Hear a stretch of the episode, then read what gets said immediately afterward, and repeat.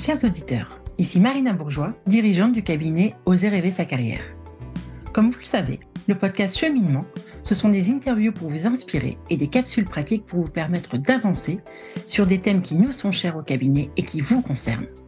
La carrière, ses transitions et ses accidents, le changement de vie, la souffrance au travail, l'épuisement professionnel, l'entrepreneuriat, le rebond et tout un tas d'autres sujets encore. Vous pourrez retrouver l'ensemble des références idées dans cette nouvelle capsule sur nos réseaux sociaux, Facebook, LinkedIn, Instagram et TikTok. J'espère que cette capsule sera pour vous apprenante et aidante. Bonne écoute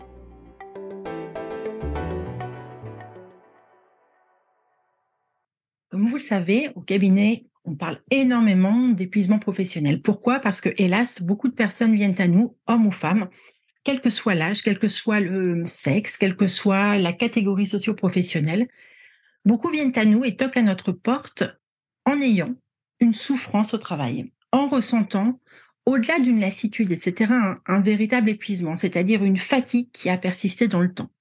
Donc l'idée aujourd'hui dans cette capsule, c'est de décortiquer ensemble les signaux annonciateurs du burn-out et en particulier aujourd'hui les signaux physiques. Parce qu'on parle souvent d'une trilogie des signaux annonciateurs du burn-out, avec des signaux physiques, psychiques et comportementaux. Donc aujourd'hui, focus sur les signaux physiques. Alors quels sont-ils, ces fameux signaux physiques? On voit tout d'abord, de façon quasi systématique, une fatigue persistante chez les personnes qui toquent à notre porte. Alors qu'est-ce qu'on appelle une fatigue persistante? C'est une fatigue qui dure dans le temps, qui est latente et qui surtout ne se résout pas et ne part pas avec juste les temps off, c'est-à-dire les temps de vacances, les temps des soirées, les temps des week-ends. Autrement dit, les moments off ne deviennent plus récupérateurs. Vous savez, c'est quand par exemple on se lève le lundi matin aussi fatigué que le vendredi soir, ou alors quand on rentre de vacances en étant aussi crevé qu'au début des vacances. Ça, c'est le point, la question de la fatigue persistante. Corollaire de cette fatigue persistante, eh bien évidemment, on ressent un manque d'énergie, c'est-à-dire une espèce de fatigue et de lassitude. On a l'impression de se traîner un petit peu comme un boulet, presque. Hein, c'est le, terme qu'on entend parfois au, cabinet. Donc un manque d'énergie globale. Et d'ailleurs, on dit hein, que le, le burn-out, c'est quand l'individu a atteint son seuil énergétique. Donc ça n'est pas pour rien qu'on parle de manque d'énergie. On va également trouver chez les épuisés ou les futurs épuisés des troubles du sommeil, type insomnie ou alors difficulté d'endormissement, ou bien encore, vous savez, des réveils euh, matinaux, très matinaux d'ailleurs euh, la plupart du temps, et angoissés, avec la boule au ventre, avec le petit vélo euh, interne qui se met à tourner, dans le cerveau mouline, rumine, avec une, une certaine angoisse d'aller au travail le matin. On va avoir également des troubles de l'alimentation. Alors ça va être par exemple une perte de poids assez rapide. Pourquoi? Parce que les repas, les déjeuners, les dîners, voire les petits déjeuners sont sautés parce que pas le temps, trop d'urgence, j'ai pas le temps de me faire à manger, j'ai pas le temps d'aller à la cafette, j'ai un dossier à traiter, etc. On va également avoir, à l'inverse, des prises de poids importantes sur une courte durée. Pourquoi? Ben Parce que j'ai pas le temps de me faire bien à manger, parce que c'est la course, parce que je suis dans le speed, parce que préparer un repas, ça prend trop de temps, et donc je me rue sur la malbouffe ou sur des sandwichs, je mange devant l'ordinateur en permanence, je ne prends plus ma pause déjeuner, etc. On va avoir aussi des systèmes de compensation euh, alimentaire émotionnelle, c'est-à-dire par exemple des euh, petits grignotages et de l'hyperphagie hyper fréquente tout au long de la journée parce qu'il y a du stress et qu'il faut compenser en quelque sorte le stress. En plus de ces troubles, on va avoir parfois de l'hypertension. Alors l'hypertension, c'est vraiment une notion qui revient assez souvent quand euh, il n'y a pas de terrain, en tous les cas, euh, euh, familial, et qu'il n'y a pas eu d'épisode antécédent, antérieur d'hypertension. Il faut vraiment être vigilant quand elle se manifeste. En tous les cas, c'est une des manifestations. On va également avoir des désordres digestifs et intestinaux récurrents type colopathie, ulcères à répétition, etc. Donc là encore, il faut vraiment être très vigilant sur ces signaux. Et on va avoir ce qu'on appelle les fameux TMS. Alors, qu'est-ce que sont les TMS Ce sont les troubles musculo-squelettiques.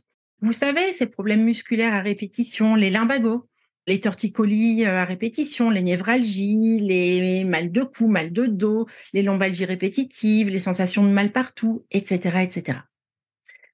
On va également avoir des maux de tête, des migraines, voire même parfois des acouphènes lorsque la fatigue est vraiment très présente depuis un bon moment, des sensations de vertige, et puis aussi une sensibilité particulière à tout ce qui va être infection virale, rhume, etc. C'est-à-dire qu'on va être souvent malade. Vous savez, l'otite, l'angine, la pharyngite, on chope tout ce qui passe. Pourquoi? Parce que le système immunitaire, évidemment, est fragilisé par la fatigue qui est là depuis bien longtemps.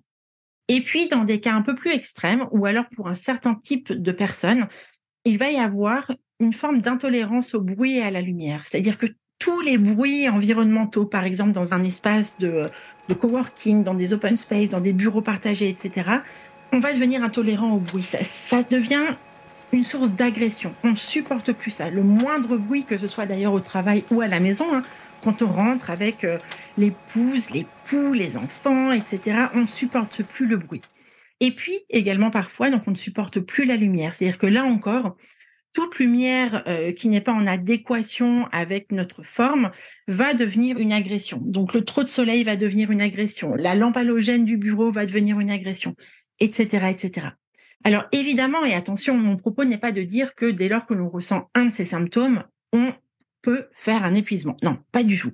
Ça n'est pas le propos. L'idée, en revanche, c'est de se dire que lorsque l'on ressent plusieurs de ces symptômes de façon cumulative et que cela s'inscrit dans la durée, Là, attention, vigilance, on a peut-être, on est peut-être en train de développer une forme d'épuisement.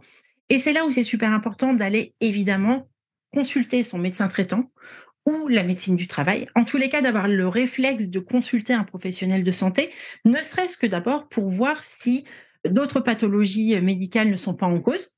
Alors, ça peut être des pathologies minimes, comme des carences, la carence en fer ou autres, par exemple, mais également des pathologies plus compliquées, voire plus graves. Donc, c'est fondamental d'aller faire un bilan euh, de santé auprès de votre euh, médecin traitant ou autre, hein, j'insiste là-dessus, et puis de faire euh, au moins, au moins un bilan sanguin pour donc tout vérifier. Ça, c'est vraiment la base. Si en revanche, une fois que le médecin traitant vous a fait procéder à toutes les analyses requises, le constat est toujours le même. Et puis la fatigue est persistante. Vous vous traînez, vous avez l'impression d'être HS, d'être euh, vide d'énergie, d'être vidé euh, le soir en sortant du travail, d'être crevé en allant au travail le matin, etc.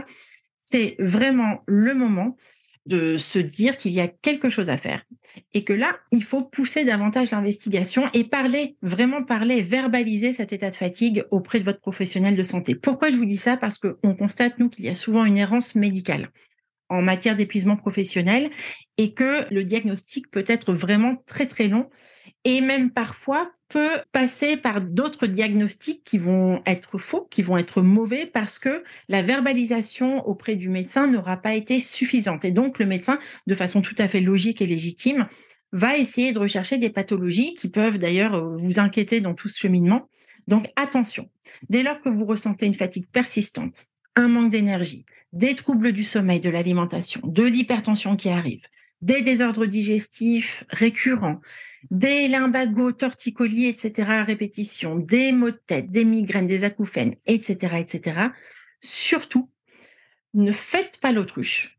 Ne soyez pas dans le déni. Écoutez votre corps et dites-vous que ça vaut vraiment le coup de prendre les choses à temps et maintenant plutôt que d'attendre encore des semaines parce que pas le temps de prendre rendez-vous chez le médecin ou autre. Parce que si ça continue, vous pouvez, vous risquez en tous les cas de vous prendre le mur. Et la reconstruction sera d'autant plus longue si vous êtes resté très, très, très, très, très longtemps, des mois, des semaines, des années parfois, dans cette fatigue et cette surchauffe latente avec tous ces symptômes. Donc, écoutez votre corps. Soyez conscient que la santé, c'est vraiment, vraiment, vraiment le plus important et prenez soin de vous.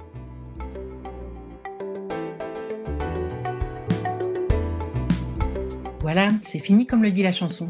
J'espère que vous sortez enrichi de cette capsule. Si vous êtes actuellement en questionnement, n'hésitez pas à nous contacter. Bilan de carrière, de compétences, outplacement, épuisement professionnel, reprise de poste, recherche d'emploi. Nous accompagnons tous les jours des femmes et des hommes ressentant le besoin de faire bouger les lignes de leur vie. Et si vous souhaitez que j'aborde des sujets particuliers, n'hésitez pas à me le faire savoir sur l'application Apple Podcast ou sur nos réseaux sociaux. Profitez-en pour mettre des petites étoiles si le format vous a plu. Et si Apple, c'est pas votre truc, vous pouvez retrouver les capsules sur Deezer ou Spotify. Merci de votre écoute, de votre soutien et à très vite pour une nouvelle thématique. Salut